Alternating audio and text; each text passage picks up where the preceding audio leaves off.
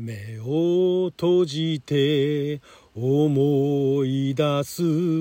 母さんの面影。遠く離れた青い地球よ。安らかに眠れ。メテルまた一つ星が消えるよ。赤く赤く燃えて銀河を流れるように。銀河を流れるように。寂しげな微笑みが母さんに似てるよ。遠く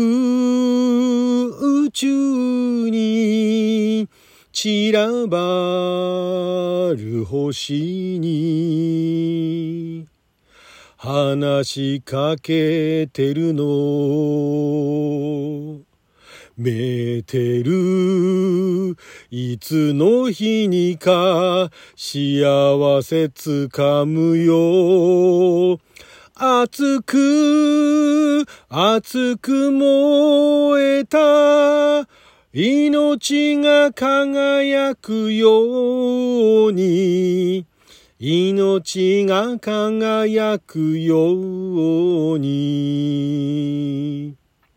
メテル母さんを見てるみたいだ。青く青く澄んだ。瞳に雪が湧くよ。瞳に雪が湧くよ。あなたの10年をちょっと拝借。こんにちは。ラジオ神の神ふみかつです。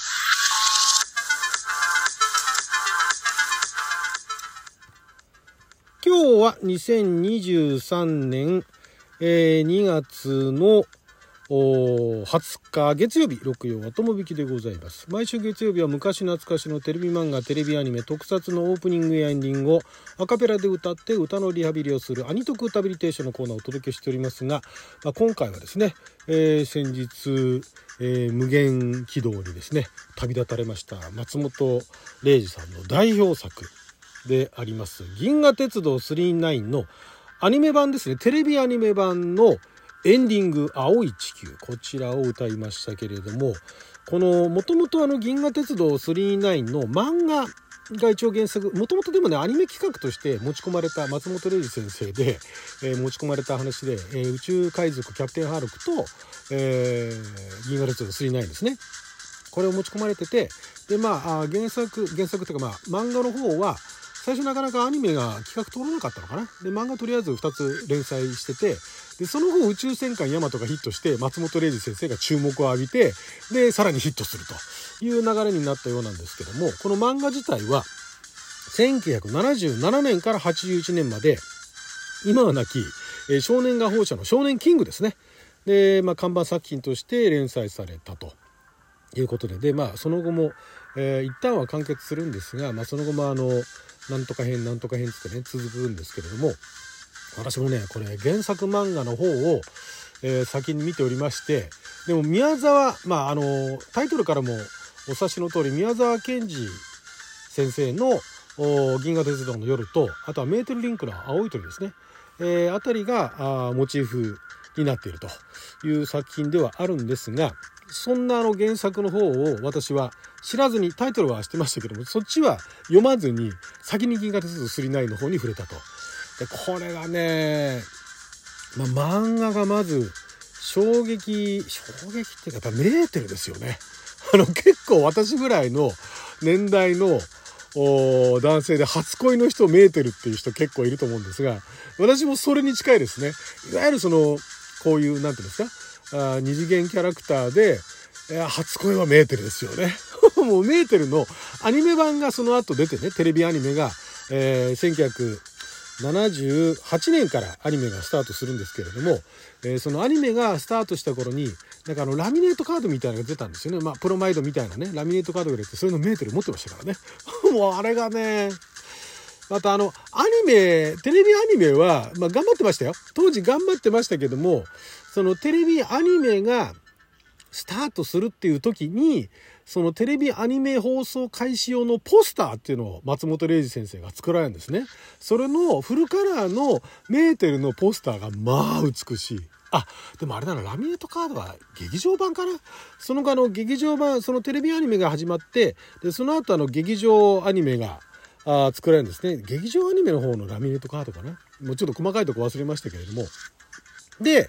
えー、そのオープニング、エンディングともに、あの、佐々木勲さんが歌ってましてですね。で、作詞橋本淳さん、えー、作曲平尾正明さん、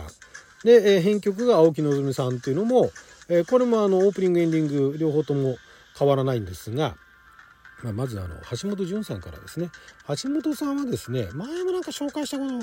あったかななかったかなあんまりねアニメのね、えー、曲の歌詞は書かれてないんですがあの杉山浩一先生ですねあのドラクエで有名になったね。もともとあの方フジテレビの社員の方でもあるんですけどもその杉山浩一先生に指示してで、まあ、杉山浩一先生の作曲した曲だとか後にあの堤恭平さんが作曲された曲だとかよく作詞をされていてヒット曲をバンバンあの輩出されていらっしゃるんですね。でまあ有名なところではまあ何でしょうね。どこら辺を言えばいいですかね。あのどこら辺で言えばいいのかな。まあ、結構あのメジャーな曲だとかヒットしてる曲だとか、まあ、私らの世代だとあの石田由美さんの「ブルーライト横浜」とかね。あれはあの作詞を、えー、橋本さんがやって、えー、作曲編曲を堤恭平さんがやるだとかね。あと何でしょうね。ビレッジシンガーズのあの後にあのカバーとかもされた「甘色の髪の乙女」とかね。あれももともと作曲編曲杉山浩一先生で。で、えー、作詞をやっぱり橋本さんがあの作詞をされてると。あとは何でしょうね、まあ、ちょっと古い曲ばっかりですよね。えー、あとなんだろうな、有名な曲、新しい曲、ちょっとこれ探していくときりがないんですが、まあそういうあの大御所というかヒット曲をねたくさん輩出されていらっしゃいます、えー、橋本潤さん。そして、えー、作曲が平尾正明さんですね。平尾正明さんは結構このコーナーでもね何度か紹介してますが我々世代だとカナダからの手紙でね歌まで歌ってるっていう印象が 強いおじさんですけどもね。そして編曲をされてるのが青木希さんですね。青木希さんはアニメの曲とかも結構手掛けてるんですがまあでもやっぱりこの方ももうあの結構ご年配というか古くから、え活躍されてる方で、えー、例えば例えばですねアニメだと、まあ、この「銀河鉄道999」をはじめ「若草物語」とかねあとアニメ版「パタリロ」とかねあとあの、ゲンマ対戦ね、映画版のゲンマ対戦ね、えー、キーセイマーソーさんと共作っていうのは、パーン、パーン、パンパーンってやつですね。あそこら辺。まあ、あれはキーセイマーソーさんの曲ですけどね。ゲンマ対戦とかね。あと、トンガレ帽子のメモルもやってましたね。北斗の剣の、だから、トンガレ帽子のメモルと北斗の剣ってギャップがすごいですけれども。まあ、そんなところ編曲をされていて、で、歌を歌われてるのが、えー、佐々木勲さんと。で、ま、オープニングも、えー、まあどうしてもね「銀河鉄道999」の歌っていうと劇場版の五醍醐のね「ギャラクシーエクスプレス999」がかなり有名ではあるんですが、まあ、あのテレビ版を見ていた人はオープニングもエンディングもやっぱり印象に残ってんじゃないかなと。で今回エンディングを歌わせていただいたのがですね、えーまあ、今回の松本零士先生がですね無限軌道に旅立たれたという方を聞いてメーテルまた一つ星が消えるよというこのフレーズを思い出したんですね。これね、初めて3番というか、まあ1番、2番と、あとはまあコーラスのところですね。最後にもう1コーラス、えー、あるんですが、初めてこの2番以降の歌詞を見たんですけども、あれなんですね、やっぱりあの、メーテルを、ね、初恋はメーテルっていう人はたくさんいるんですけども、哲郎にとってメーテル、哲郎ってまあ主人公のね、少年なんですけど、哲郎にとってメーテルは、お母さんにそっくりな女性なんですよね。若い女性なんですよね。えだから、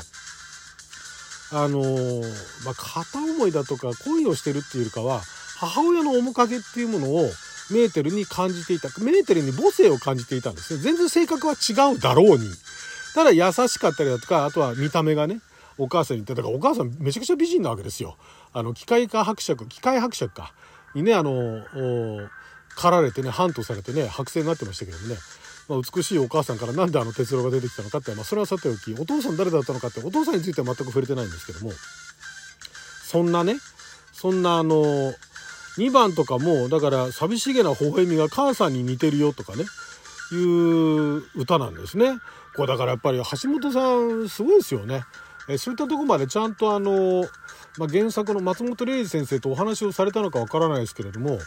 まあ、あのメーテルっていうのがいわゆるその母性だと。ね、哲郎にとっては母親代わりなんだというところを非常に組んでるわけですよね。まだ連載開始して1年経ってるか経ってない。まあ、だからもうアニメの企画はもうその前からあったわけですから、そんな頃に作詞したわけでしょ。そこは本当あの素晴らしいなと。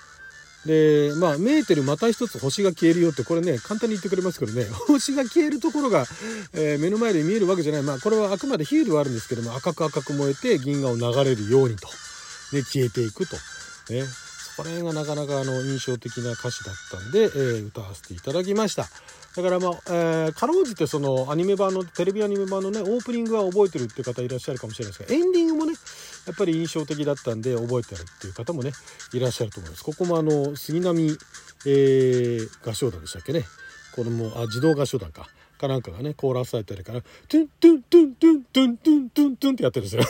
これもよかったら原曲聞いてみてください。なかなかあのメロディーとね、あのー、合わせて聞くとね、なかなかあのグッとくるような曲なんでね、えー、ぜひとも聞いたことないって方は聞いてみてください。はい、ということで12分間の貴重なお時間いただきありがとうございました。それじゃあまた